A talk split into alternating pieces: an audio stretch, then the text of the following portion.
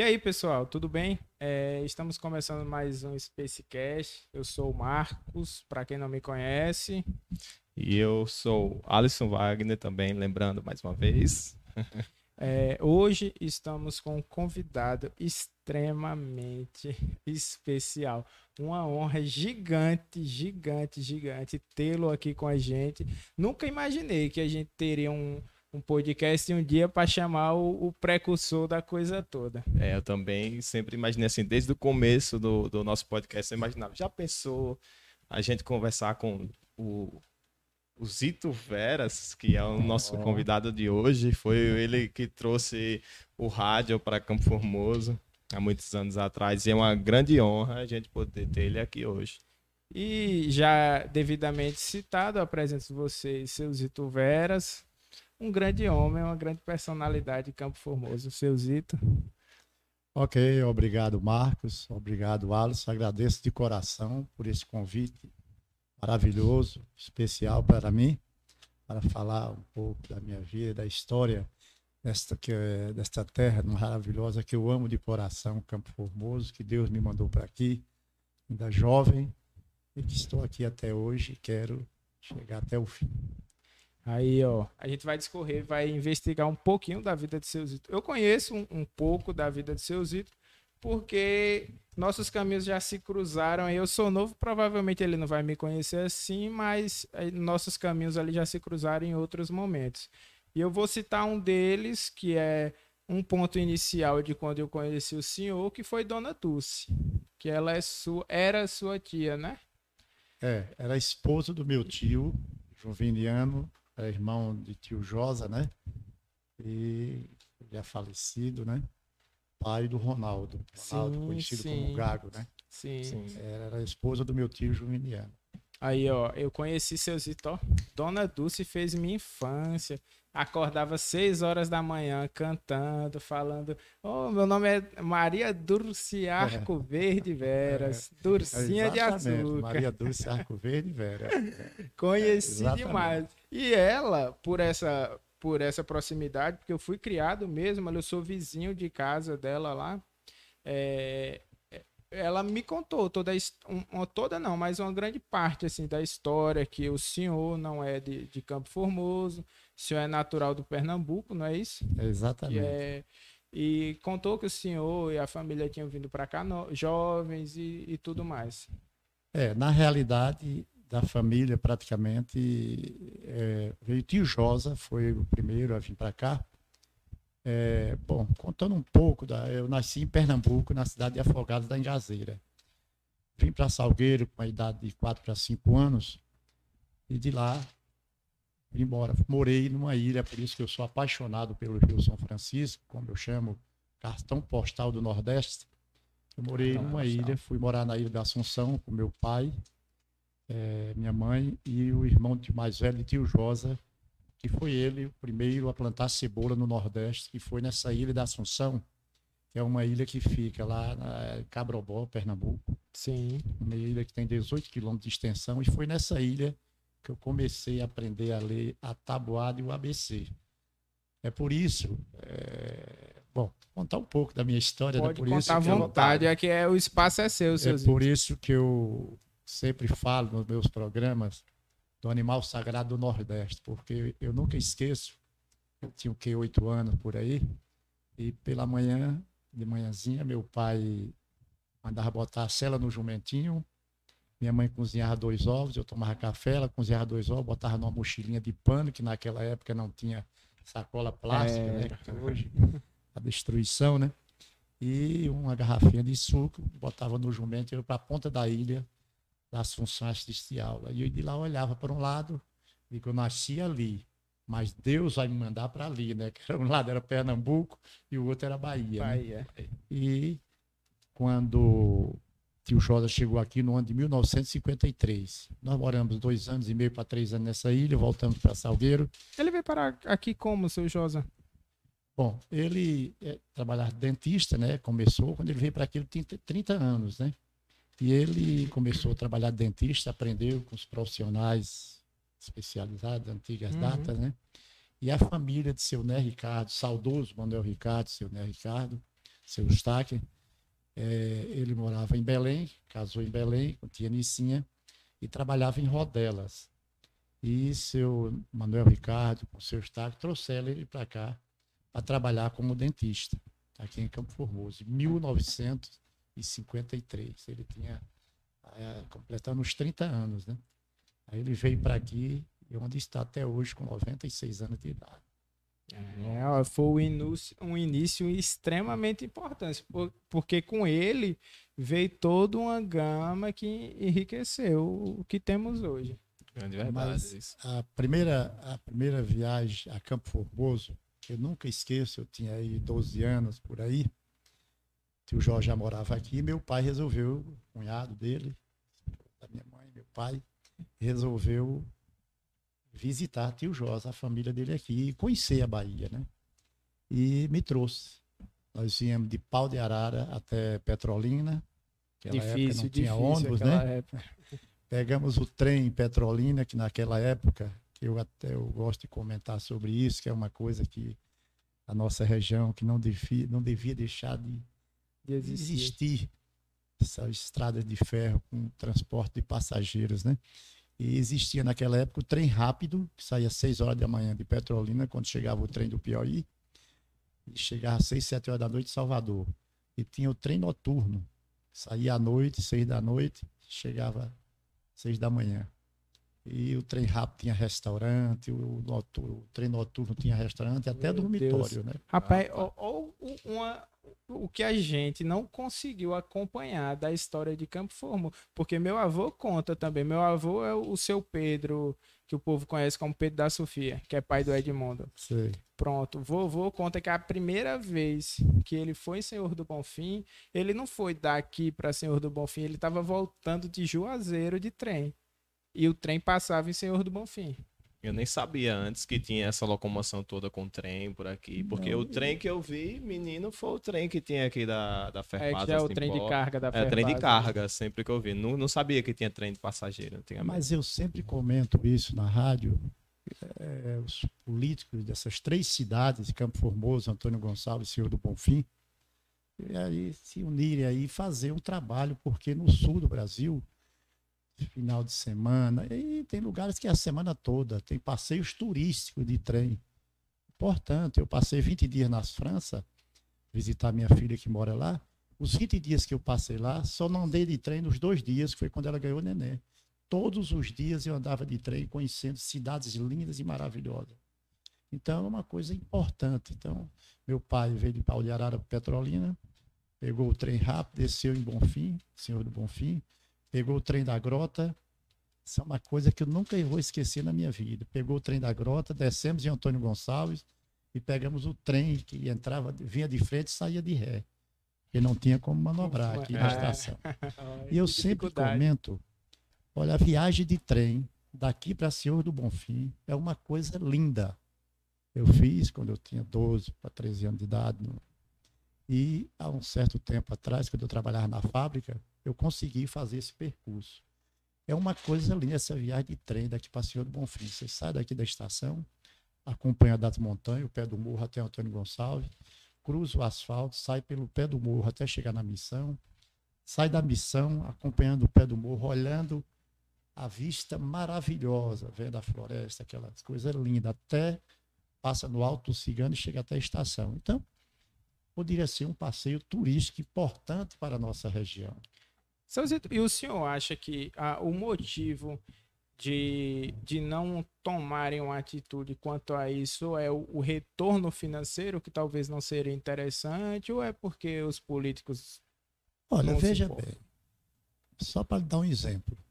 É, eu pesquisei isso e entrei em contato, inclusive, com os órgãos que administram esse sistema e recebi, passei os dados, as informações necessárias à distância, às três cidades.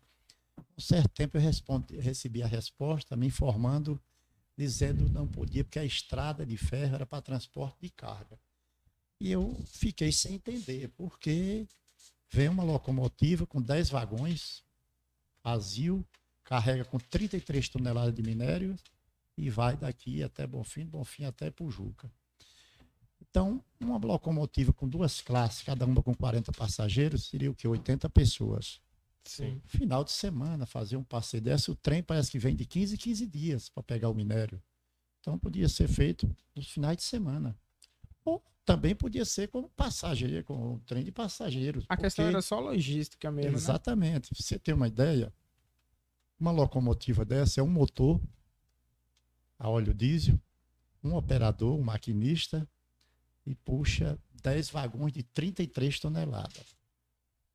Aí, você transportar 33 toneladas, você precisa de 10 carretas. São 10 motores, 10 motoristas e 10 carretas nas, nas, nas estradas, provocando engarrafamento, causando acidentes, essas coisas, né? Então, era um negócio que. E outra coisa, um ônibus. Locomotiva pode puxar 10 classes, cada classe 40 passageiros, quer dizer, são 400 passageiros. Você transportar 400 passageiros de Senhor do Bonfim a Salvador, você precisa de 10 ônibus. É. É verdade. E, e sem contar o contar. perigo da estrada e toda a logística E- que o senhor falou com o caminhão. E como o senhor falou, né? Com o trem tem o ganho todo do passeio turístico, que se torna um passeio Exatamente, turístico com pela, certeza. pela região. E a gente sempre conversa sobre isso aqui, que Campo Formoso tem muita coisa assim que poderia ser explorada com o turismo e é deixada para trás. Tipo, as pessoas não têm interesse em saber e fica muito perdido o que a gente tem aqui de, turismo. Então, acho que se tivesse ainda, ia ser uma, um grande ganho para Campo Formoso. Campo Formoso seria bem mais valorizado. Que Pois esse é um dos, dos pontos nossos altos aqui de ter o, o podcast, é a gente também tentar ganhar essa visibilidade, porque é, todo mundo sabe que é uma região rica, gigantesca, que tem muita coisa, só que ninguém liga, entendeu? E não, não sei se faz muita diferença aqui, mas ter pessoas que têm voz ativa uma hora vai fazer diferença. E eu sei, ah, eu não, não é todo mundo, nós aqui, todo mundo de Campo Formoso sabe que o senhor é um da, da- uma das principais pessoas que brigam e que lutam por isso aqui em Campo Formoso. Com certeza. É, com certeza. Vê, nosso município, Campo Formoso, tem as grutas, é das grutas mais belas da América do Sul. E, conforme os espeleólogos estavam fazendo levantamento, que parece que suspenderam, não, não, não vi mais por aqui, que vinha todo ano de Ouro Preto para cá, passava um mês aqui fazendo um estudo, levantamento, e eles estavam mapeando, por exemplo, a gruta A da barriguda. da Barrigura É. da Boa Vista, tinha 100 quilômetros mapeados, quer dizer, não 100 quilômetros de linha reta, é, percorrendo todas as. E, e estavam quase chegando a uma conclusão que uma poderia emendar com a outra, que se tornaria a- uma das grutas maiores do, do mundo. Que, já, É. que ela já é muito grande, né? Então, se Exatamente, juntar com a né? outra, ainda ela é a maior da América Latina, né? Se eu não Pois me é, engano. o, o- o saudoso, meu grande amigo que Deus levou, Jesus Sangalo, ele comprou uma fazenda lá próximo, fez um aeroporto, ia construir um hotel, e o pensamento dele era justamente, uma das ideias dele era isso, para atrair as pessoas, os turistas, as pessoas de fora para vir e visitar e conhecer as coisas belas da nossa cidade, do nosso município. E é muito É, importante, né? Ter um, exatamente. um, um hotel por perto, assim, porque tendo essa visibilidade, essa visibilidade, muita gente ia estar vindo para cá e, e teria muito essa necessidade também. E a gente sempre conversa e sempre tem o intuito de lutar por isso, de, de melhorar esse turismo, trazer mais pessoas para cá, para conhecer tanta beleza que a gente tem, né? Porque não, não, não tem uma explicação lógica de ter tanta coisa e não ter serventia, utilidade para nada. Não Porque, tem um assim, grande investimento, vê- né? É, a gente vê gruta como a do Sumidouro, que tem um potencial turístico, turístico gigante, gigante, gigante, Com e que ninguém certeza. faz nada, tá lá largado. Se não fosse o dono, que eu esqueci o nome do, do pessoal, o senhor que é dono da área que ela tá dentro, que é ele que cuida, administra tudo. Eu esqueci o nome dele. Mas se não fosse ele para tomar a iniciativa de cuidar, de ter toda a, a- a proteção do lugar, já estava acabada, porque ninguém Com faz certeza, nada ali. Com certeza. E, e, certeza. e a outra coisa também que a gente estava falando sobre a nascente do Rio Pacuí, que o- a nascente do Rio Pacuí é uma das nascentes mais importantes que a gente tem na nossa região aqui e que tava lá um tempo desse aí quase para secar, né? É, veja só, é, é, é, uma coisa que eu sempre comento e que me deixa assim um pouco triste. Por exemplo, tem ali o povoado Lagoa Branca, né, que fica depois sim, do sim. Lagoa do Porco. Sim. Muitas e muitas vezes eu saí daqui no sábado com meus colegas de trabalho da fábrica para ir acampar ali naquela ponta da Lagoa Branca, que é aquele rio correndo, era um rio perene. Era água direto dessa Hoje não ali. existe mais, né? A gente ia para pescar, tinha uns caranguejinhos que o saudoso Camargo fazia, cozinhava. A gente, a, a, a, nós armávamos umas barracas, levava um grupinho gerador e passava o sábado todo, domingo, saindo lá à noite, tomando banho. E um dia desse, tempo, dias atrás, eu passei lá e fiquei arrasado quando eu vi. A areia já está chegando na ponta, não tem mais água, não tem nada, acabou. Então, acabou tudo. Acabou, acabou. É a, a mão do tem, homem destruindo. A gente não tem um, um órgão que cuide, que preserve esses lugares, né? Eu acho que esse era um dos investimentos mais interessantes que podia vir dos políticos daqui, que era ter uma secretaria do meio ambiente mais focada, especializada e focada na preservação desses lugares.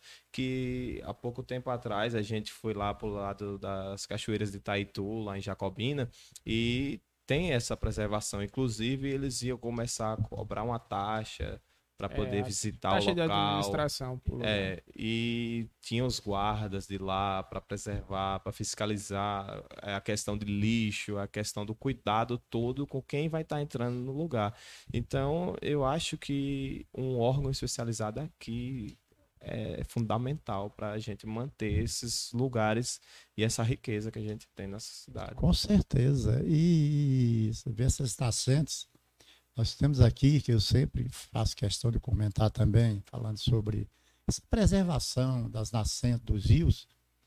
Aqui tem o Rio da Gameleira, que era um rio perene. Qualquer época do ano, para você ter uma ideia, aquela fábrica de cimento que eu comecei no início da construção e saí aposentado, foi construída toda com água do Rio da Gameleira. O, água, o Rio dos Poços, sai dos poços, pega aquela região toda de Caraíba. Que é o que corre quando chove, né? A lateral Exatamente, é, que era perene. O ano todo tinha água. O Rio dos Pilões, o Riacho dos Pilões, que fiquei alegre quando é aquelas últimas chuvas, que esse ano está voltando os velhos tempos, depois eu falo sobre isso, o período de chuva está voltando, que era.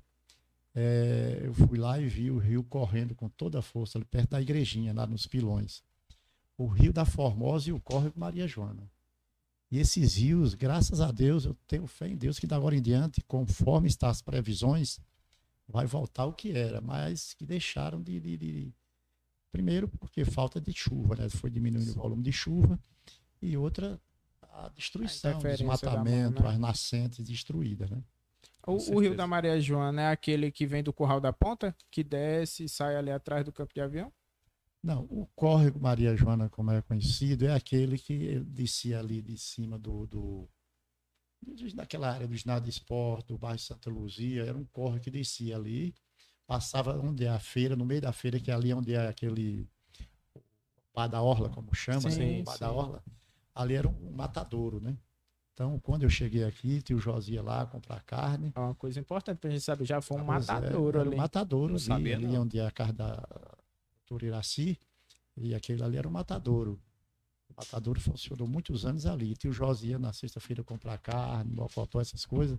Ia ficar olhando o córrego da água descendo e ele lá pegando a água para lavar a, a carne, carne a preparar, né? Não tinha doença. E fechou, acabou. Só corre quando chove, né?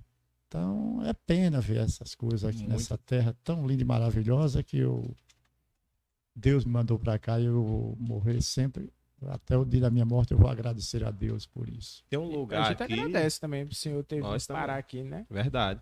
Tem um lugar aqui que eu tenho muita curiosidade de perguntar de novo pro senhor, que foi uma época que eu trabalhava na Câmara de Vereadores e o senhor estava lá e me contou sobre um lugar aqui na Serra, acho que é na serra lá da, da rádio, onde tem a antena da rádio, que o senhor falou que ali atrás tinha umas grotas, que tinham as árvores grandes, de troncos grandes, tinha rio que passava por ali, nascentes.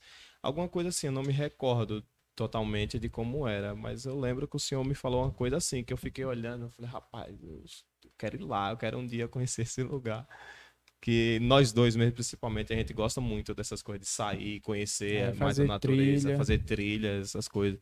E eu fiquei bastante curioso sobre esse lugar e gostaria que o senhor falasse um pouco. Olha, veja bem, é isso que eu digo, as pessoas às vezes não valorizam as coisas importantes da natureza que tem aqui em volta da nossa cidade. Tem um, passeio que você pode realizar de carro, de moto, é, tem um senhor aqui que tem uma, uma chácarazinha lá, tem uma, uma rocinha lá, ele fez um, uma estrada e depois nós melhoramos a estrada. Então, se você sair daqui do Rio de Campo Formoso, ali no Rio de Campo Formoso, sabe? Sim, é sim, ali, né? sim, sabemos. Ali onde recebe a água das cachoeiras que desce da serra uhum. e a água desses rios que eu citei aqui, né? Gambeleira, Rio do, da Formosa, Rio dos Poços, Corre Maria Joana, Rio dos Pilões, esse rio da Canavieira, esses rios todos se caem, se juntam aqui, logo próximo à escola rural, e daí passam ali, passa ali no, no, no aquela chácara do César, passa ali, Sim, por trás desce a água da serra, das cachoeiras, que são três cachoeiras ali, são duas barragens, que eu vou falar sobre essas barragens, e aí se junta e esse aí desce e vai cair no rio Tapicuru e aí vai para o mar. Então, você faz esse trajeto, você subir ali, cruza a linha, Aí você sobe a serra. Lá na frente, você pegar a direita, a esquerda, você vai para a torre da rádio. Sim. Se você pegar a direita, você segue direto, você vai passar na entrada de uma, de uma rocinha que tem lá, chamava Grota do Maestro Zezinho.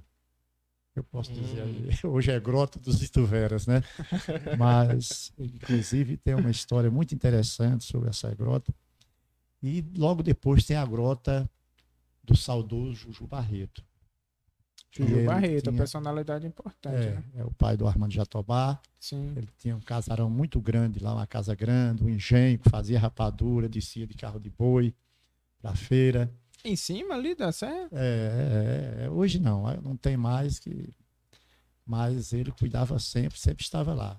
Então você faz esse trajeto, você vai andar 11 quilômetros só por cima das montanhas. Você vai aqui e nessa época é bonito demais, porque apesar essa essa serra aqui da Mangabeira, como é chamada, Serra da Mangabeira. Sim. E o nome Serra da Mangabeira, que é Serra do Cruzeiro, é porque na época que eu cheguei aqui, que eu vim a primeira vez quando eu vim com 12 anos de idade, eu ia para a feira com tinha Nicinha e via na feira nessa época de dezembro, janeiro, fevereiro, as mulheres com os balaios na feira vendendo mangaba. Man, é, mangaba. Que era mangaba dessa serra aqui. Hoje, praticamente, depois das queimadas, não existe mais.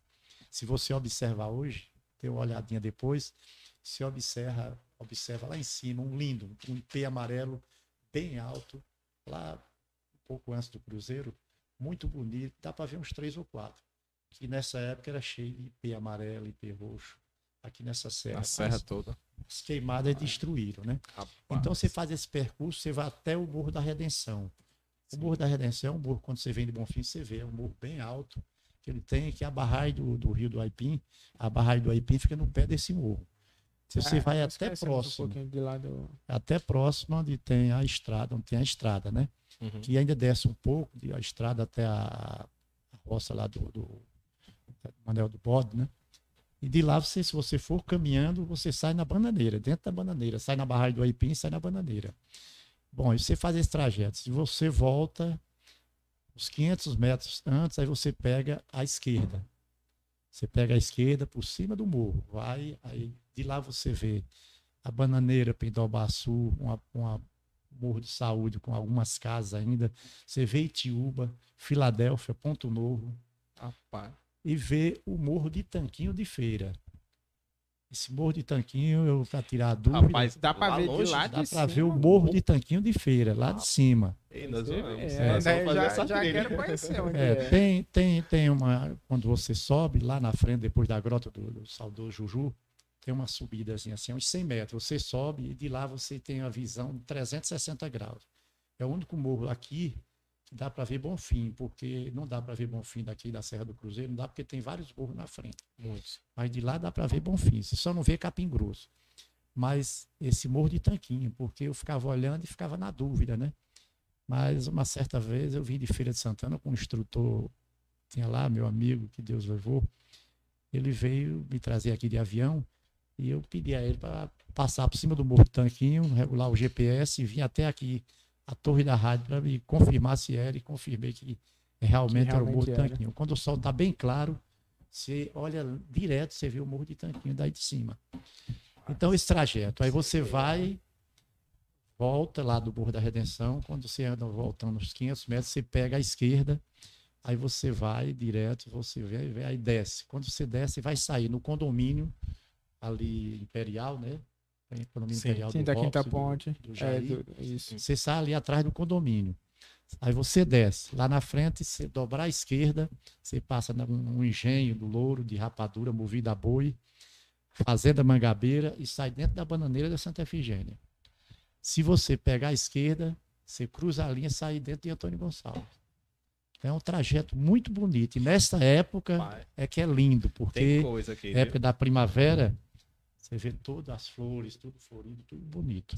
Mas esse importante. engenho que o senhor falou ainda existe? Ainda tem pelo menos o resto dele lá? Não, o engenho tem funcionando. Ah, engenho ele funciona ainda? funciona ainda. funciona movido a boi. E tem também, tem mais dois. Tem um na Bananeira dos Pretos, um engenho movido a boi, na Bananeira dos Pretos, e tem outro depois da Bananeira, mas na frente tem outro Não, também. é porque minha avó contava que a maioria da rapadura que vinha pra cá, pra região antes, era toda da, da, da fui região da bananeira do preto. lá, já fui várias vezes lá.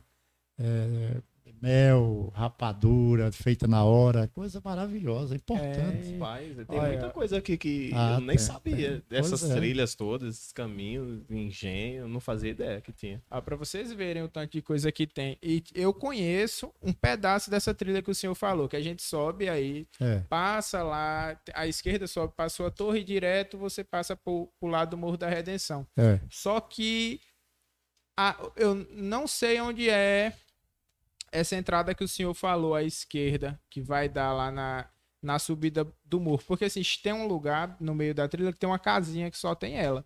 Que é bem no pé do morro da Redenção ali. Tem uma fazendinha que só tem ela lá. Tem uns coqueiros, um- uns, um- umas palmeiras imperiais, umas coisas assim.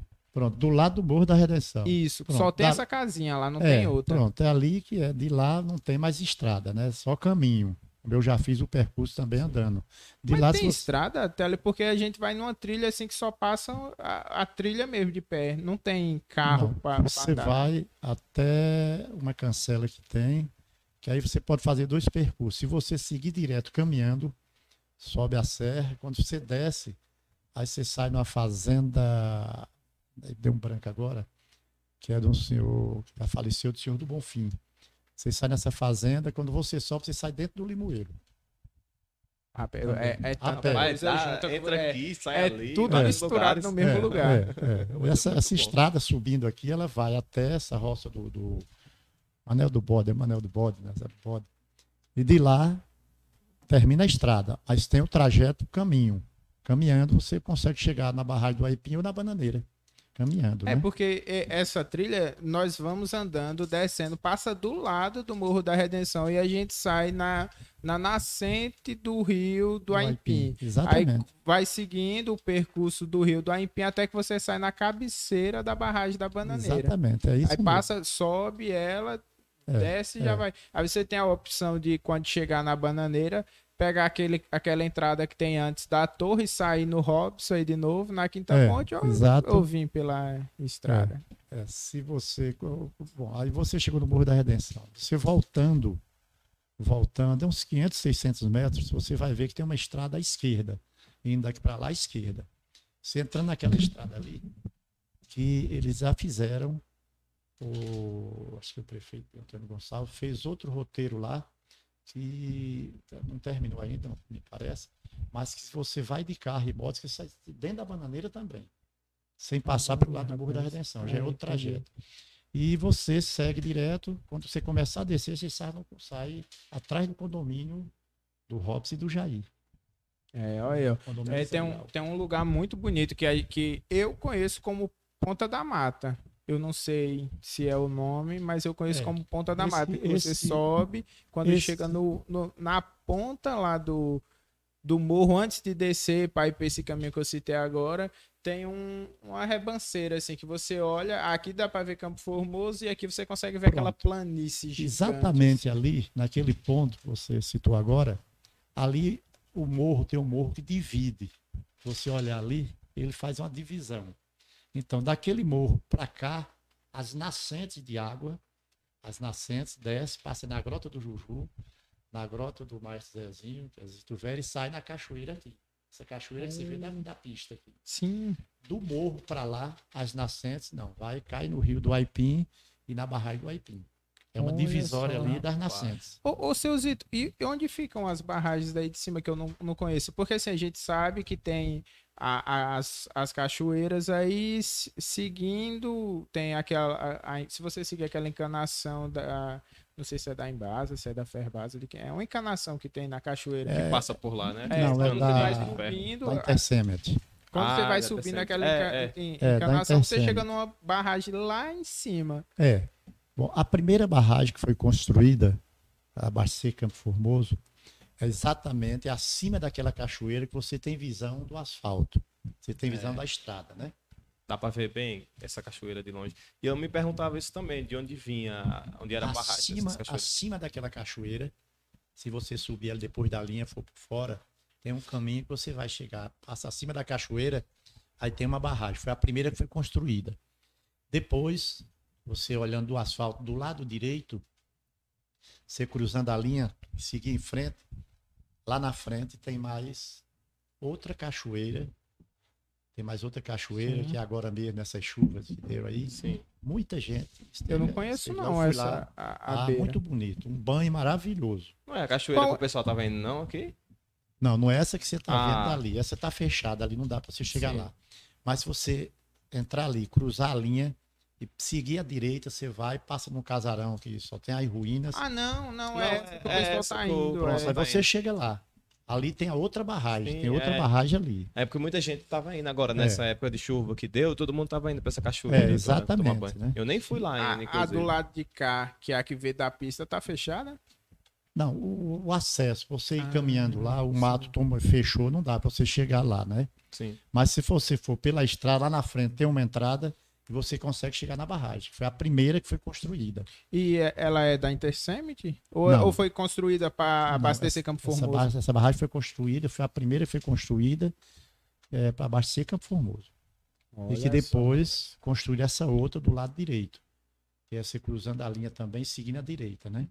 Que lá tem a, a barragem lá em cima, aí tem a cachoeira, tem um lago embaixo, você toma banho, muito bonito. A, a nascente é em cima da serra lá também, que abastece essa barragem, ou a barragem de água de chuva que. Não, não, é nascente, as nascentes são nascentes. Rapaz, eu fico besta com a Eu altura também. dessas serras, um, um absurdo que De é de alto vem? esse negócio. É, veja só, essa, essa barragem, por exemplo, a que você vê do asfalto, as nascentes, é como eu falei, a, a montanha lá do Morro da Redenção que divide as nascentes que vêm para o lado de- daqui e as que vão para o lado da barragem do Aipim. Então, essas nascentes, elas começam na, na grota do saudoso Juju e as nascentes na grota do Maestro Zezinho, que hoje é Sim. Outra que eu vou contar depois, que eu sempre agradeço a Deus até hoje essa, essa, essa, esse, esse- o que aconteceu nessa mudança da rádio para aquele morro, né?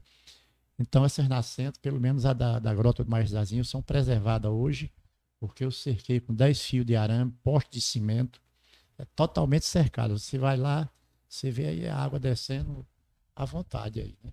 Que são preservadas, porque nascentes, se você deixar aberta, os animais começam a pisar, É, estraga. aí a começam nascente a cortar toda. árvore, daqui a pouco as nascentes se acabam, né? Acaba. Realmente. Então, mas essa daí da cachoeira, com fé em Deus, enquanto existir, não vai deixar de existir, não, viu?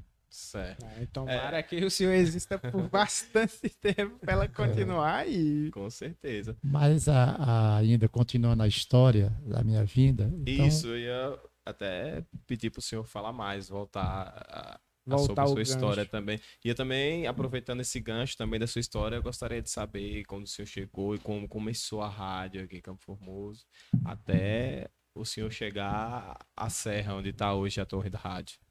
É, é como eu disse, né? Eu quando nasci lá em Afogada, em Grazeira, Deus nasceu aqui, mas você vai para Bahia. E eu agradeço a Deus e vou agradecer até o fim da minha vida, né? Mas aí, quando o tio Josa, eu vim visitar o tio Josa com meu pai, ele já morava aqui uns 9, 10 anos, e eu fiquei apaixonado por essa terra. Fiquei aqui três meses, o tio Josa morava ali próximo à praça da prefeitura. Foi daí que eu comecei a me apaixonar por Campo Formoso, né? Fui embora. E uma certa feita, eu tinha, tio Josa, eu tinha 15 para 16 anos, fui fazer uma visita à minha mãe, que é a irmã dele, né? É, que só tem os dois irmãos, tio Josa e minha mãe, né? Sim. E ele foi fazer uma visita à minha mãe. E foi com ele num jipe, né? Que era, naquela época era estrada de chão. Era um dia de viagem, saía 5 horas da manhã para chegar às 6, 7 horas da noite lá. 400 Olha a quilômetros. Né? dificuldade. É, ele foi de jipe com saudoso professor Armênio Sim, E o finado, o saudoso Benigno Moreira da Cunha. Foram com eles conhecer a região, conhecer Salgueiro. Quando ele chegou em Salgueiro, na casa da minha mãe, me encontrou doente. Que até o saudoso Armênio brincava, dizia que eu estava com lombriga, que eu desmaiava, né? e, e aí, tio Josa disse para minha mãe, ó, eu vou levar Cito para Campo Formoso. Eu tenho um médico amigo lá e ele é bom demais. Tá, tá cuidando da saúde de todo mundo lá, bem demais. Era o doutor Renato Jair. E minha mãe, meu, meu filho mais velho, né? Mas abriu mão e deixou. O tio Josa me trouxe para cá, né? Até brincava com o Armênio, que ele disse que eu era mais velho do que ele, e ele me trouxe no braço, né? E quando eu cheguei aqui, no outro dia foi para o doutor, do tio João Abreu para o doutor Renato, e com oito dias eu estava curado. E eu nunca esqueci dessa história. Naquela época não tinha tinha meio de comunicação, era só carta, né? E minha mãe, com uns 40, 50, 62 meses, pegou o pau de arara para Petrolina, pegou o trem para Bonfim, pegou uma rural para aqui e veio para me visitar, para ver como eu estava, né? Com uns dois meses, né? Quando chegou aqui, aí foi na casa do tio Jó, chegou lá e cadê meu filho? Tá na sorveteria. Aonde é? Aí foi, mostra, que desito, que desito, aí. Não, ele tá ali, olha ali onde é que ele está. Eu estava em cima da torre da igreja, com o saudoso Pedro Augusto de Oliveira, que era o Bibi, botando as lâmpadas da cruz. Botando os bocal para botar as lâmpadas da cruz. E quando ele olhou para cima, que me viu lá, começou a gritar: Meu filho, pelo amor de Deus, mamãe, graças a Deus. E o dali, ó, apontei para o hospital, eu estou curado, viu? Estou curado e graças a Deus até hoje. Olha Muito história. agradecer. Então foi. E aí eu fiquei aqui. E aí pronto, comecei a trabalhar com o tio Jorge, ajudando a ele no cinema. Na, na, É uma coisa Ah, muito importante pai, a, a falar cinema. o na cinema. sorveteria. Não, eu sempre digo, se fosse hoje, aquele cinema era uma coisa maravilhosa. Era uma- um cinema, tinha capacidade para 400 pessoas sentadas. Dois banheiros masculinos, dois banheiros masculinos, inclinado. Você assistia o filme, era inclinado. Quer dizer, destruir, derrubar um, um cinema daquele para construir um hotel. Aqui, hotel hoje, você vê, Jacobinha tem um É. hotel em cima da montanha. É.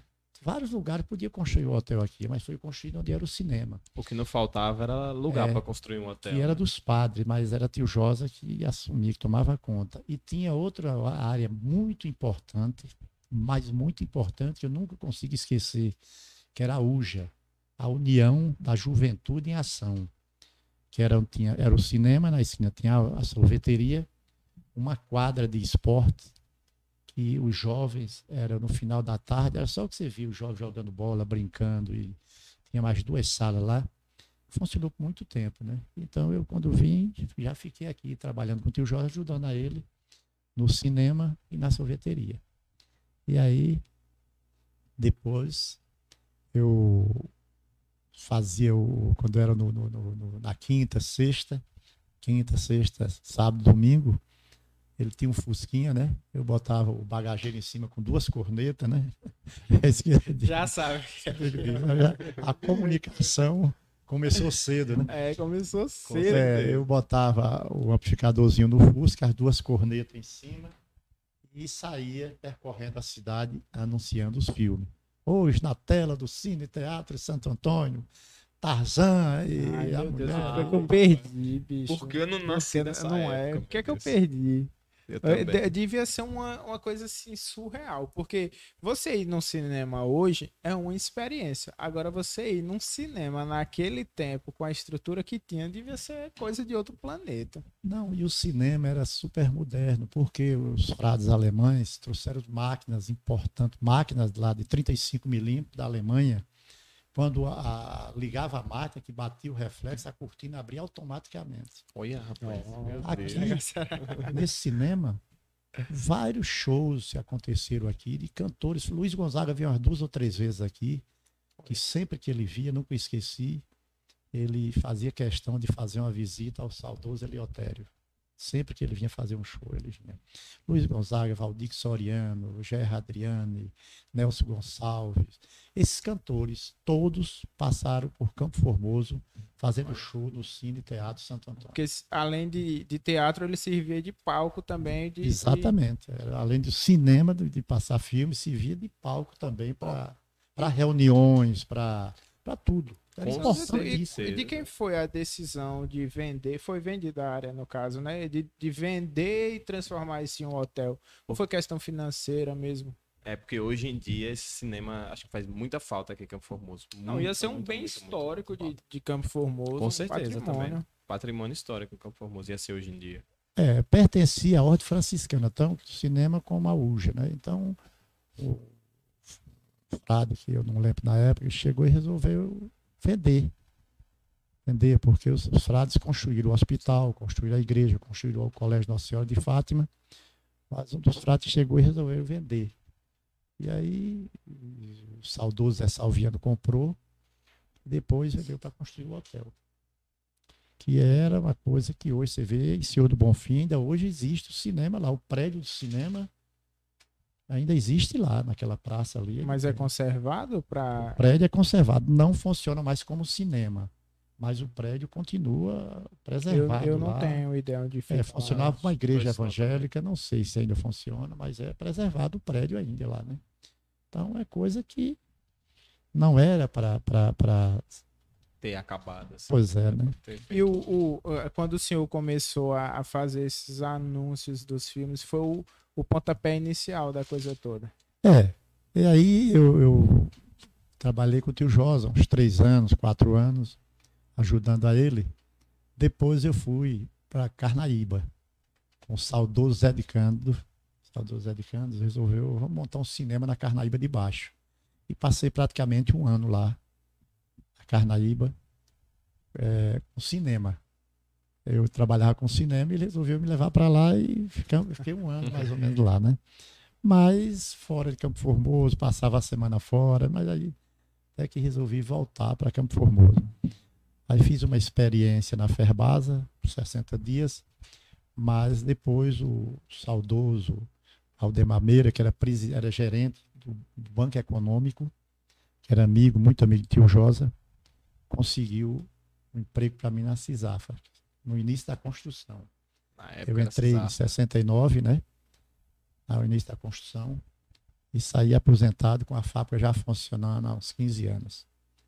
E aí, quando, numa certa feita, no São João, eu montamos, eu e o saudoso do Veni, nós montamos um, um transmissorzinho e botamos uma rádio no ar.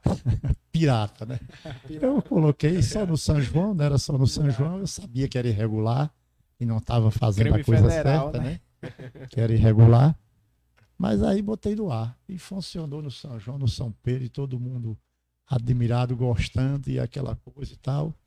Eu deixei um certo tempo funcionando, mas eu sabia que ia fechar porque eu não estava fazendo a coisa certa. que Me arrependo disso, né? Mas foi até bom, porque quando o pessoal da Anatel veio e fechou, eles me aconselharam a entrar com a- um pedido de, de, de para liberar um canal de FM para Campo Formoso. E eu caí em campo, né? Porque na época não tinha nada, né?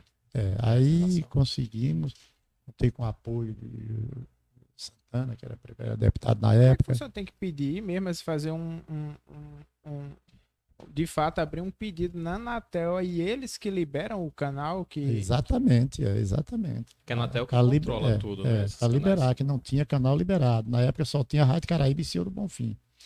E eu entrei com o pedido, contei com o apoio de Santana, que era deputado, e o saudoso Zé Telécio, e foi liberado o canal. Depois que libera o canal, aí abre uma concorrência. E eu preparei a documentação toda e dei entrada, né? 45 dias depois, que passei 45 dias sem dormir, né? Ansiedade. Até nunca esqueço, né? Nunca, nunca esqueço.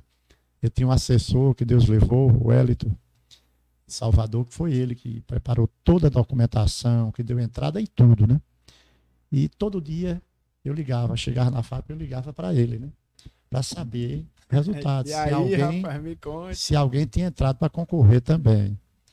Não, não, não, não, não, não. Quando foi, completou os 45 dias, aí eu cheguei na fábrica e liguei para ele, né? O e aí, me diga, completou, né?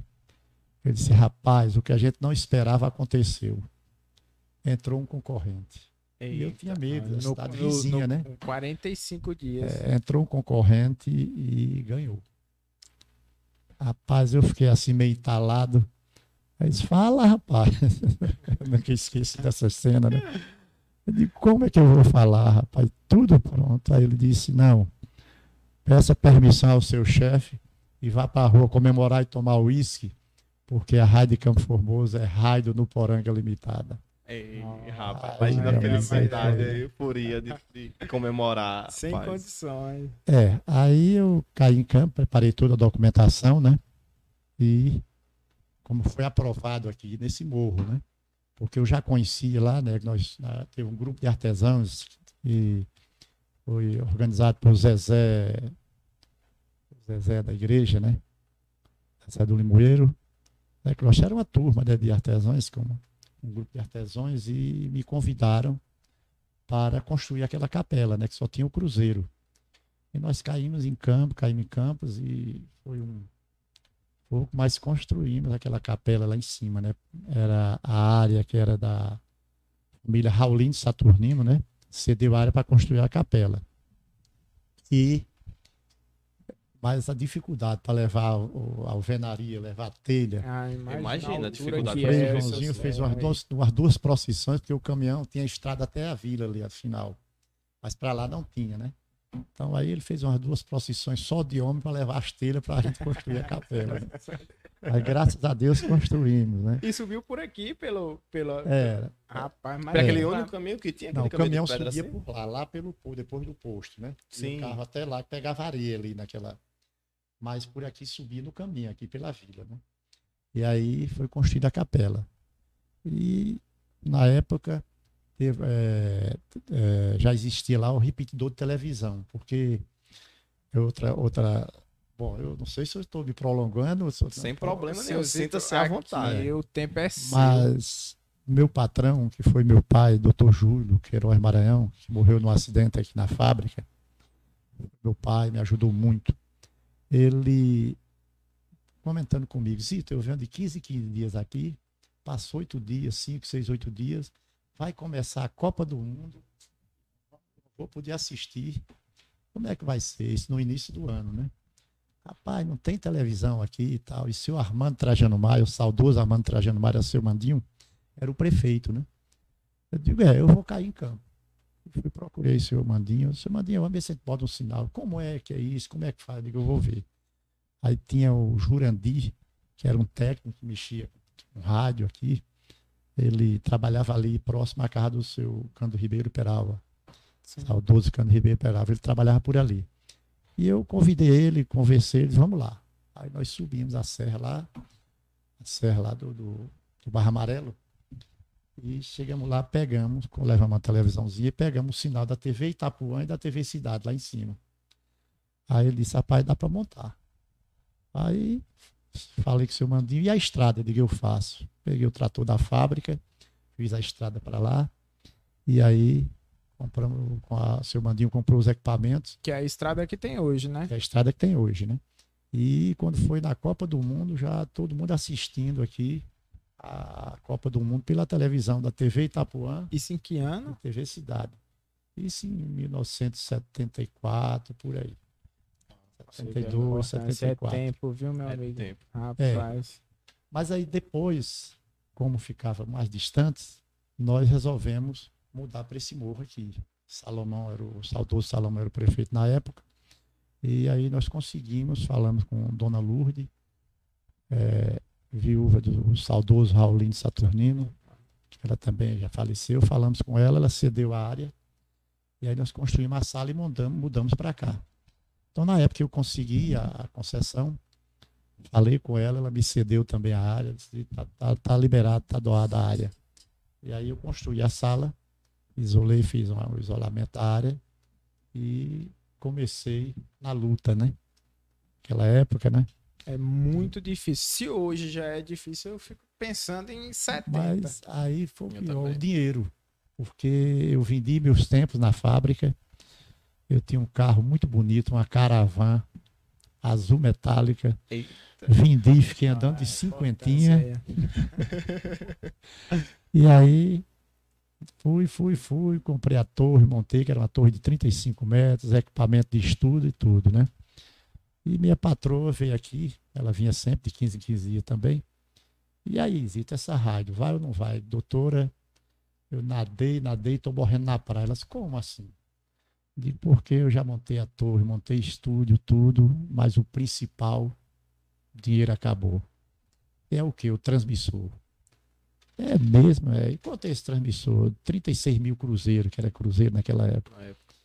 Aí ela é mesmo, é. Aí fui levar ela em Petrolina, né? Eu, eu já tinha fechado o aeroporto de Campo Formoso. E quando eu cheguei lá, ela disse: Ó, você não vai morrer na praia, não. Manda os dados para mim que nós vamos comprar esse transmissor. Comprou. Olha, rapaz. Que eu preservo Como Deus hoje. age aí nas. Preserva até hoje guardadinho lá. Um transmissor de 250 watts. Que depois eu consegui com um ano aumentar a potência para 1000 watts. E hoje funciona com 3 mil watts, né? Que abrange uma região gigantesca, né? É, tinha um problema porque era nesse morro. E como, por exemplo, para Senhor do Bonfim, tem outros morros na frente, vários morros na frente. Então, o sinal chegava em Bonfim em algum lugar e outros não.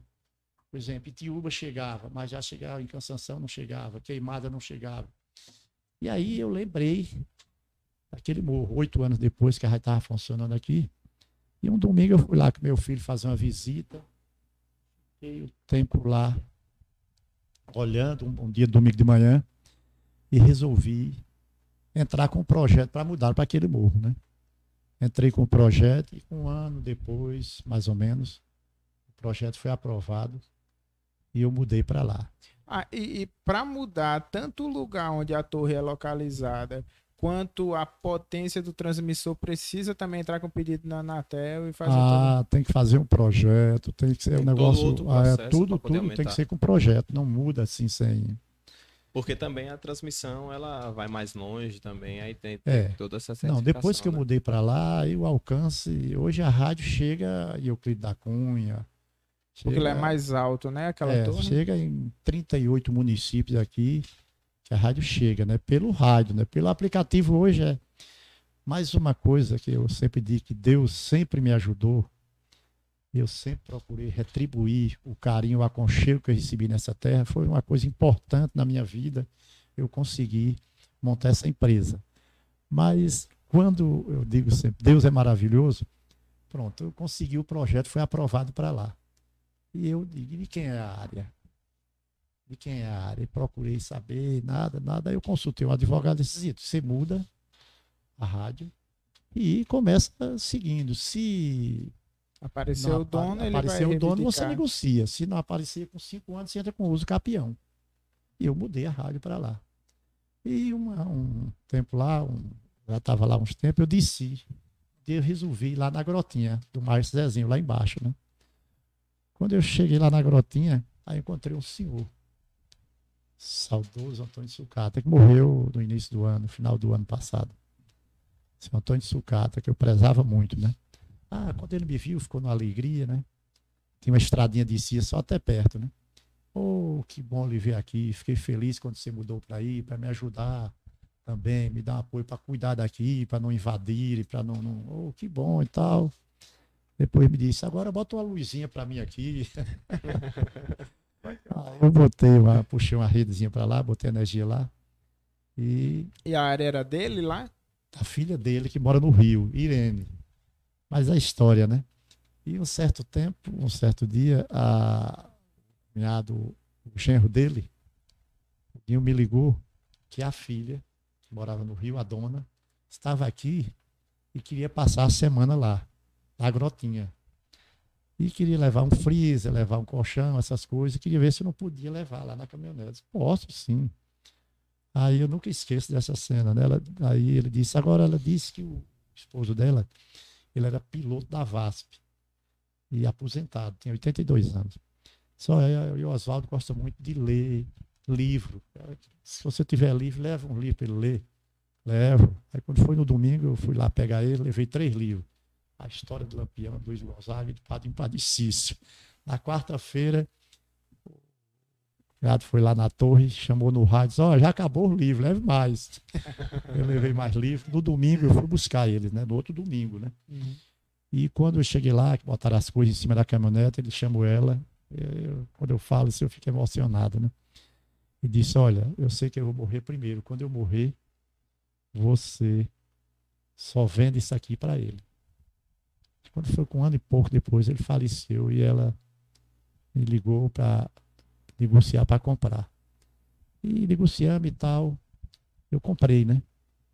Dividi umas três parcelas.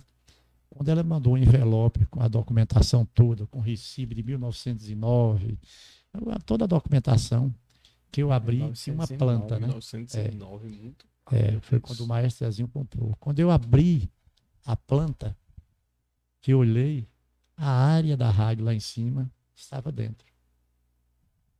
A, a- a área Sim. da área Sim. lá que eu comprei, já a torre Já estava estava já já tava tava- dividida é, lá já dentro tava da lá planta. dentro, é, já fazia Depois- parte da área. Aí, graças a Deus, eu montei e funciona até hoje, né? Eu sempre, eu sempre, tô falando demais, não? Não. seu- eu já disse aqui, a gente não tem tempo, não tem não prazo, tem não tem nada. O espaço é, todo seu. É, a gente É. quer ouvir sua história de fato. Se o senhor quiser falar até amanhã. Assim, um comentário que eu achei interessante dessa época foi que as pessoas que o senhor achou nesse local foram pessoas que As lhe pessoas ajudaram, certas. as pessoas certas, porque É. eu acho que se fosse hoje em dia, É, justamente a- quando você está montando alguma coisa, um projeto novo, as pessoas não olham mais no sentido de ajudar, elas já olham com outro com interesse, na verdade. Exatamente. É, se Elas- fosse hoje, em se vez fosse de alguém hoje- ir dizer, não, que bom que o senhor botou a torre aí, não sei o que lá, o É, povo vai falar, não, ajude. tire ou me dê participação. Porque o senhor que, que o senhor encontrou lá fala: Ah, que bom que o senhor veio para cá, que vai é, ajudar a preservar, manter o lugar. O lugar. É, se puder colocar pelo menos uma lâmpada para mim, tá ótimo. Hoje É. em dia o pessoal olhar assim, você vai fazer uma rádio aqui e eu vou ganhar o que com isso? É, com Na certeza. minha terra, É, A minha terra aqui valia X, agora que você vai usar para uma rádio, vale mais, vai querer cobrar mais. Então, acho que o senhor encontrou as pessoas certas para lhe É. ajudar, né? E você vê quando eu montei aqui, aqui só existia o cruzeiro e a capela, a igreja, né? Sim.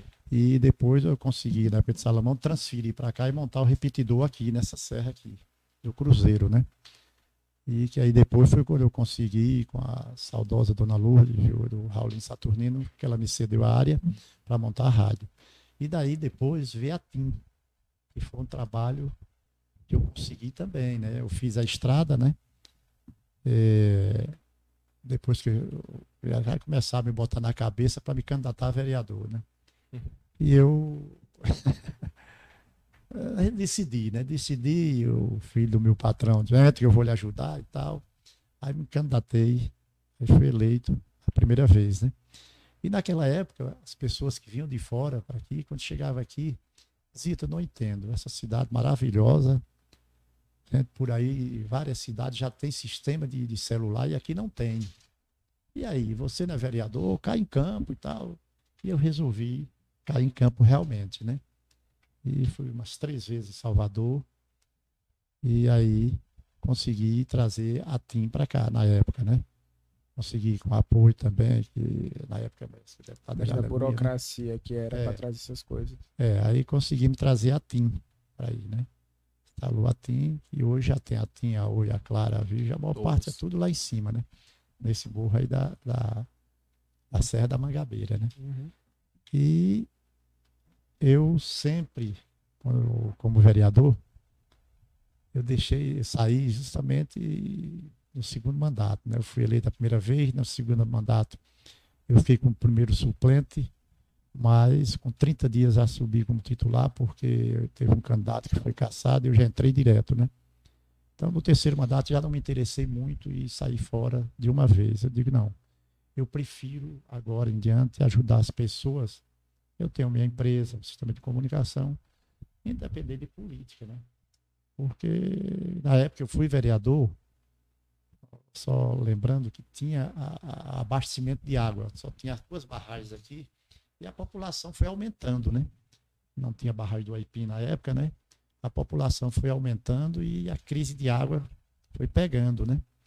E eu sempre eu tinha a confiança total dos meus patrões e eu pegava, tinha uma carreta de 30 mil litros, era uma carreta tanque de 30 mil litros, uma, duas vezes por semana, eu mandava o motorista encher, quando era 6 horas, eu pegava essa carreta, chegava na Praça 11, estacionava, deixava lá até 10 horas da noite. 10 horas da noite eu pegava e ia levar para a fábrica. Isso eu fiz aqui em Poços, Caraibinha, era uma carreta de 30 mil litros de água, naquela época que É, ajudava muita Ajudava gente. muita gente. a Embasa com dificuldade, porque só tinha as duas barragens, que eram barragens pequenas, para abastecer toda a população, não dava, então Nesse tempo já existia já Antonica e, se eu não me engano, tinha um- uma fonte ali também na antiga Telebahia, né? Era Telemar, sei lá como era o nome daquele. Não, ali era um chafariz. Era um chafariz. Chafariz. Tinha água encanada nas casas e tinha um chafariz ali, tinha outro, não lembro bem agora, eram dois chafariz que tinha, né? Meu Então, esse contou- chafariz era para as pessoas, né? Meu avô me contou uma certa vez que ele buscava água numa nascente ali depois da Quinta Ponte, se não me engano, lá na frente, na pista. Ele ia com meu pai, com meu tio, ele falava que ia buscar água na nascente lá para trazer para cá, bem longe. Não, tinham duas nascentes. Quando eu cheguei aqui, ainda alcancei as duas nascentes, que hoje não existem mais. É exatamente. É a mão do homem destruindo a natureza. Ali, não tem o povoado do Barra Amarelo? Sim, Antes do povoado do Barra Amarelo, que descia exatamente lá da grota também, é, tinha uma nascente ali que ia até carro-tanque pegar água lá. As pessoas iam com carroça, é, com dorna, pegar água. E depois da ali onde é mais onde é exatamente o condomínio do Robson, é um por pouco ali. antes, pronto, ali naquela baixada, antes de chegar na portaria do condomínio, tinha outra nascente. Não sei se ainda tem hoje, que a gente passa e não vê. Era Mas era outra ali. nascente também muito boa ali, de água mineral, água maravilhosa. E as pessoas iam de, de jegue, de, de, de pegar água ali. Era, era como. É, Eu, mas quando eu cheguei aqui e vim de vez para morar, eu 15 para 16 anos, ainda tinha uns aí com os jumentinhos, com os carotes, pegando água na fonte da Antonica, lá no Rio de Campo Formoso, e saía distribuindo, vendendo nas ruas aí, nas ruas, em casas que ainda não tinha água encanada, né? é, imagina a dificuldade daquele tempo o pessoal tá indo buscar água na fonte da Antonica, porque nem todo mundo também tinha condições de ir buscar essa água, porque talvez ia, mas era um pote na cabeça, um negócio assim e tudo mais. Agora uma água de quantidade era complicado. Com O senhor lembra quando foi que, a, que passou a ter água de fato aqui, assim, que resolveu o problema? Porque a, a barragem do Aimpim, ela é teoricamente nova, né? É uma barragem nova. É, a barragem do Itipinho, quando melhorou, melhorou mesmo, para ter água mesmo com abundância, foi quando construiu a barragem do Aipim. Porque antes só tinha essas duas barragens aí, do Rio do Campo Formoso, né? Depois Ela é de construiu a barragem 90, do Aipim, que aí voltou, né? Ao normal, que agora parece que ampliaram mais também a adutora, porque já abastece os, os, o Tuiutiba e está abastecendo os postos também, lá do Aipim, né? Então, é, foi da barragem do Aipim para cá que melhorou o sistema de abastecimento da cidade.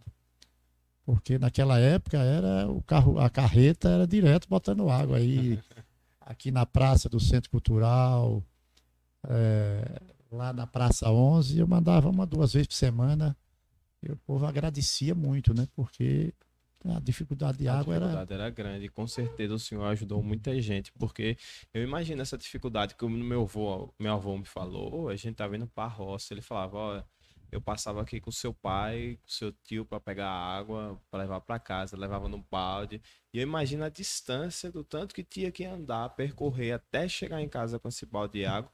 Então, com certeza, a ajuda que o senhor trazia era assim indescritível para o pessoal que precisava né, na época.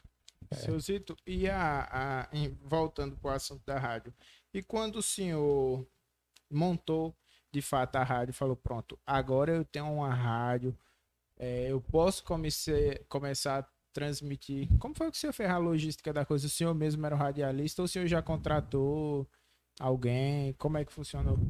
É, o meu primeiro gerente foi Joel de Sena, né? Ele, ele, meu pai já tinha trabalhado na Rádio Caraíba, né?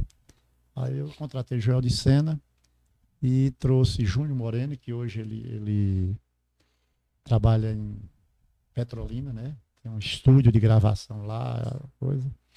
E também a Murineto, que a Murineto começou na Rádio Caraíba, mas logo, logo eu trouxe para cá e que hoje é um repórter da Globo lá de Alagoas, né?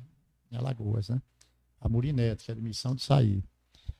E teve outros locutores também que eu coloquei daqui, né? Que foram vários para lembrar de todos assim, mas que começaram trabalhando comigo e por um certo tempo. E aí eu fui ampliando, né?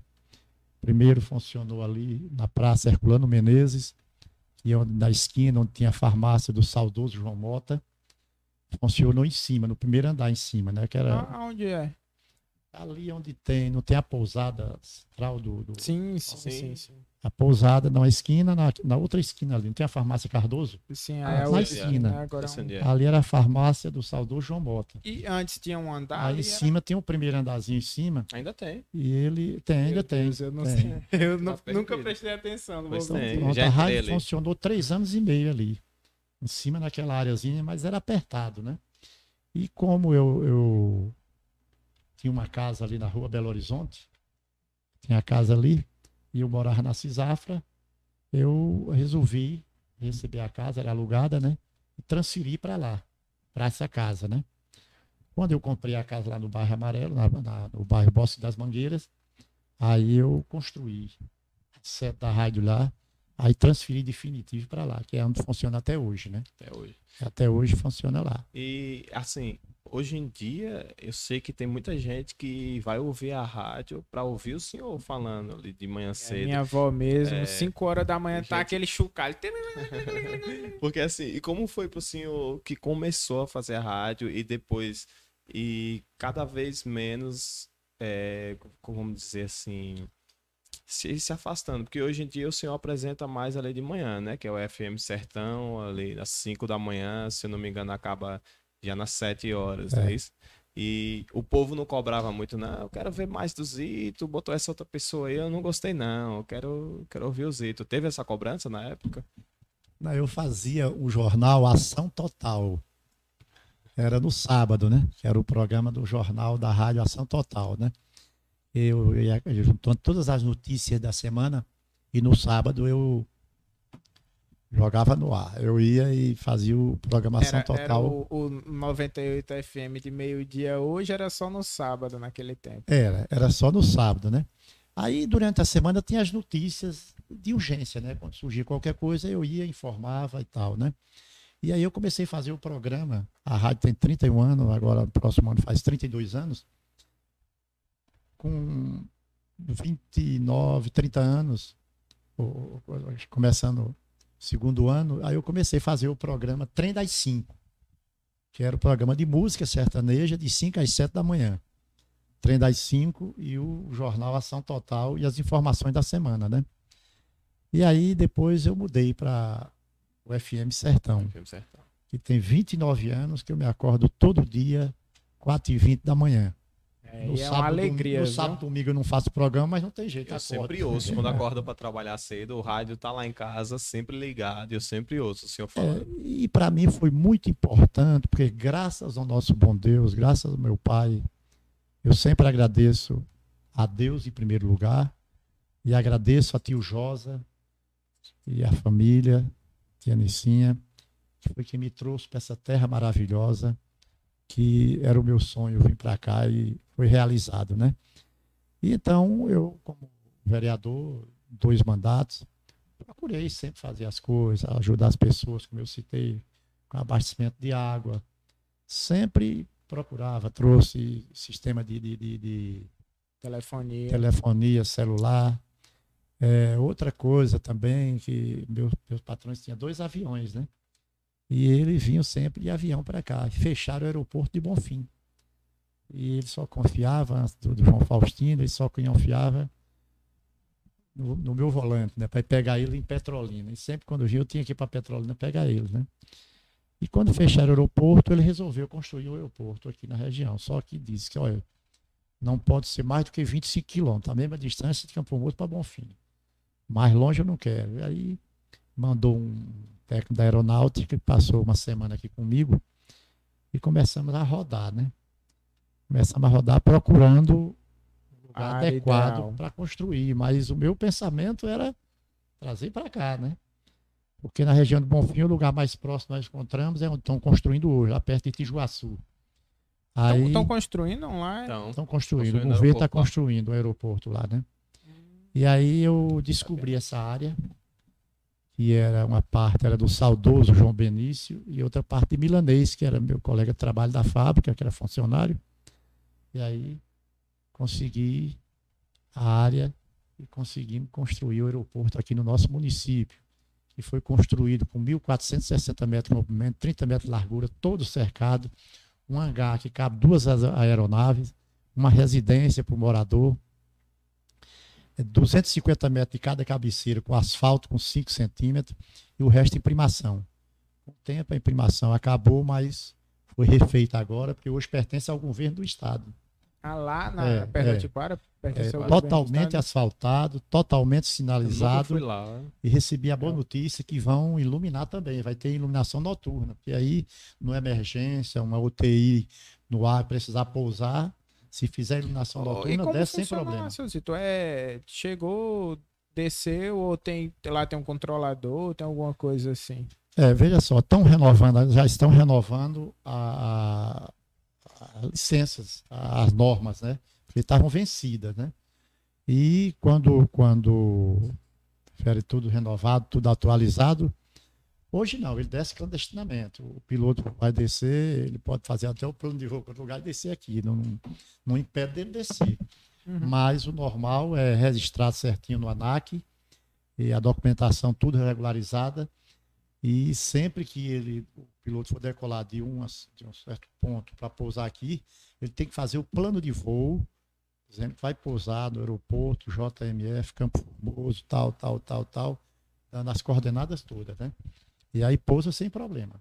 Se eh, o governo resolver botar um morador, regularizar tudo direitinho, vai ter que botar um morador. Aí pode cobrar uma taxa, permite que cobre uma taxa. Pousou, cobra uma taxa para pernoitar e tal, tal, não tem problema. Uhum. Mas Ah, está é- perfeito, funcionando perfeito a pista aí, toda asfaltada. Foi a luta do, do, do Adolfo com o governador e conseguiu fazer isso aí, está perfeito. E por que o senhor parou com, com aeromodelismo? Porque lá minhas, minhas lembranças todas de lá são o aeromodelismo, que tipo, ó, minha gente, era uma inspiração gigante, porque não sei se o senhor lembra, mas teve um momento que apareceu dois meninos com Big Monsterzinho a gasolina lá, que a gente ia lá pro ginásio com o carrinho, que era um, um Big Monsterzinho, um carrinho de controle, a gasolina, um motorzinho dois tempos. Ah, lembro. Pois é, era eu e meu vizinho. tá vendo? Por isso que eu disse no início que a vida já cruzou a gente, ó, muito tempo atrás. Que a gente ficava brincando. Foi onde eu conheci o, Zito- o, o Zé Filho, foi onde eu conheci, co- conheci o Tezinho. Ainda Ah, troquei peça com o Tezinho, trocar as, as velas que eram iguais É, do, do é. modelismo. Eu lembro de ver o aviãozinho passando. Ah, avião do Zito Vera, você tá passando. É, aqui. era aí ficava mesmo, na era porta olhando. Ah, O aviãozinho do Zito Vera está passando aí. Ah, Hoje, eu quando eu via que- ele lá em cima, eu saía disparado É, eu de minha também. casa, correndo, para chegar no ginásio e dar tempo o senhor ver ele. eu decolar. sempre admirei a aviação, né? E tem um amigo meu que ele, ele trabalhava lá no Autopeça de Senhor do Bonfim, se é o nome da e ele, André, e ele aprendeu a, aeromodelismo. Aí que eu soube, conversei, ele veio para aqui e me ensinou, né? Aí eu comprei, comecei a comprar os aviãozinhos e André hoje, André hoje é piloto profissional. É meu sonho já também. Já com ele, já fiz uns três, quatro voos com ele aí, piloto profissional de mão cheia, né? Então foi ele que me ensinou. Mas aí eu comecei a praticar, praticar, e depois fiquei sozinho, né? Apareceu mais ninguém, e aí eu deixei de lado, né? Cortei é, os aviãozinhos, é, fiz o curso, não terminei porque eu comecei a fazer, e antes de terminar o curso, fechou o sistema de, de, de treinamento lá de Feira de Santana, né? De ultraleve, né? Uhum. Ainda fiz mais da metade das horas, já estava pousando, decolando, mas fechou e só tinha em barreiras. 800 quilômetros, aí não dava para eu ir, né? Aí por isso que eu parei de, de, de não terminei o curso de piloto de ultraleve por isso. Que é, agora é o Paulo Henrique que está é incentivado né, a fazer. fazer uma, uma negocinha de ultraleve, ou um, para tirar a carteira de aviação em si, é uma, é uma coisa muito cara para se fazer. É, primeiro você é porque o treinamento, você tem que fazer o, o estudo básico, Sim. teórico, e aí depois fazer os testes, né? É um pouco complicado, mas consegue, né? Tá certo. Ó, é. seu Zito, Hoje, infelizmente, nós estamos com a limitação de tempo. Não porque temos um tempo estabelecido, porque nós não temos. Queremos que. Ainda tem tanta coisa para falar que eu ia perguntar, só que não vai dar tempo. Hoje, a nossa limitação é o que foi citado antes: é a bateria da câmera. Nós ainda não temos um extensor de, de bateria. a gente se limita ao tempo da é. bateria da câmera, que está chegando ao final. Então, vamos fazer assim a gente pode remarcar se o senhor se sentir à vontade de voltar Não, outra bem. vez e conversar mais, mas é, é o, o, mesmo esquema para a gente falar de mais coisas. Tinham muitas coisas que eu queria perguntar ao senhor, só que, como eu disse, é um papo, não é uma entrevista. A gente foi conversando, entrou em outros assuntos e delongou, que é ótimo isso, mas ainda tem muita coisa em aberto para perguntar não, ao eu, senhor. Eu é que agradeço, né? É, como eu, como eu só finalizando, como eu falei, que graças a Deus, agradeço a Deus e a tio Josa, que trouxeram para essa terra que eu amo, essa terra maravilhosa que eu amo de coração e que tenho aqui desde 1964 que estou aqui, cheguei aqui com 15 para 16 anos de idade, né? Já não estou novinho, com 7 e 2, né? tá mas, mas só tenho que agradecer a Deus por minha vida durante todo esse período e com fé em Jesus vou continuar até o fim da minha vida, né? Não, como eu citei, sair de política, porque eu preferi prestar ajuda às pessoas, colaborar dentro do possível as pessoas com a minha empresa, né? Como hoje aí, tratamento Melhor de saúde, é, exame, essas coisas a gente consegue no, no, nos programas da rádio. E hoje eu estava fazendo um levantamento só para é, de seis anos para cá, seis para sete anos, nós já conseguimos distribuir 126 cadeiras de rodas que eu pego hoje tarde mesmo, vou pegar um, pego, recupero e para dar para as pessoas. Então eu procuro fazer um trabalho com a minha empresa independente de política. E sempre Deus me ajudou e peço a Deus que continue me dando essa força. Eu continuo ajudando as pessoas com a minha empresa. Com Saiba que o senhor é uma pessoa queridíssima, muita Obrigado. gente gosta do senhor. Obrigado. É, Pra gente é uma honra gigantesca Imensa. ter o senhor aqui. Espero que realmente possamos. Fiquei no pé do senhor aí umas duas semanas pra gente marcar, mas espero que a gente possa remarcar outro papo e conversar mais, pra gente delongar mais, porque tem muita coisa a ser falada. Com certo? certeza. Eu é que agradeço a você, Marco, o, o, Alisson. o Alisson. Agradeço de coração. Para mim é muito importante também falar da a minha história nessa terra maravilhosa, para mim foi maravilhoso. Eu agradeço e estou sempre à disposição. Estarei sempre à disposição. Muito obrigado, Muito obrigado mais Alisson. uma vez. Que, é, como ele disse, é uma grande honra a gente ter o senhor aqui, porque é um grande ícone, uma pessoa que mudou Campo Formoso, com certeza transformou Campo Formoso e para a gente é uma honra imensa e ainda mais pelo nosso programa também que Que é um espelho, é um, né? É um espelho, como é aqui é uma, uma rádio, na verdade. A gente só E- não transmite. É, e o senhor é, é uma grande inspiração pra gente, porque dessa história que trouxe a rádio para aqui, essa personalidade, esse exemplo de, de ser humano que o senhor é, cada vez mais nos inspira a fazer coisas boas pras- pelas pessoas e também pela nossa cidade, né? Que a gente ama muito também, que é o Formoso e toda a região, toda a natureza, tudo que a gente tem de turismo e história. É, a gente, desde menino, conversava sobre isso e, e pretende fazer o máximo possível para seguir o legado do senhor e manter e ajudar a preservar a, a nossa cidade, a nossa história, a nossa cultura também. Então, muito obrigado, muito obrigado mesmo Deus por abençoe o trabalho de vocês, é muito importante. Para a nossa cidade, para o nosso município, é muito importante o trabalho de vocês. É. Deus continue abençoando e estarei sempre à disposição. Muito Amém. obrigado. Então é isso. Galera, Muito obrigado. muito obrigado. A gente se encontra no próximo episódio. Convidado da semana que vem, a gente vai fazer o anúncio aí, que provavelmente vai ser a Marília Kelly e o Gabriel Kennedy É, falando vamos sobre a ver sor- que eles estão meio sem tempo. É, mas vai dar certo. E a gente agradece. Sigam a gente na- nas nossas redes sociais. O Instagram é arroba o Spacecast. No YouTube é Spacecast. Para você procurar, ficar mais fácil, bote lá Spacecast canal. Aparece o primeiro link. Beleza? Então é isso. Sigam a gente, sigam nossas, é, nossas redes sociais. Ou então vai lá no nosso Instagram, que o link do canal tá lá na, na, é, na, tá bio. na bio. Então vai lá e lembra, lembra de ir lá no nosso canal e assistir o vídeo na íntegra. É, tá o certo? vídeo completo vai sair lá, os cortes saem no Instagram, beleza? Sigam, curtam muito e compartilhem. Um é. abraço, e valeu. Tchau, valeu. Muito obrigado.